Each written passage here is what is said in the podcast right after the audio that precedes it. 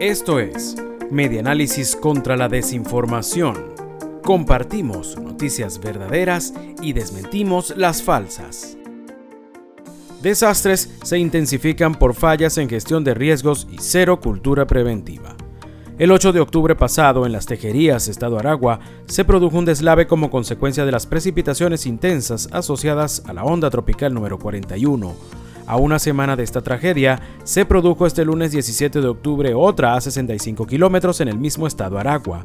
No es la primera vez que ocurren desastres como este. En septiembre de 1987, también en Maracay, se produjo un deslave procedente del Parque Henry Pitier que dejó un centenar de muertos y el triple de heridos por el desbordamiento del río El Limón que atravesó varias zonas urbanas.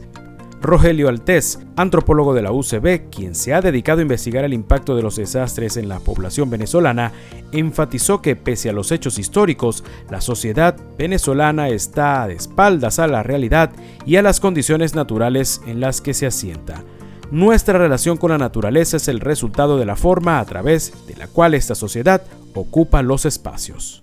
Esto fue Medianálisis contra la Desinformación Síguenos en nuestras redes sociales, en Twitter e Instagram. Somos arroba medianálisis e ingresa a nuestra página web www.medianálisis.org.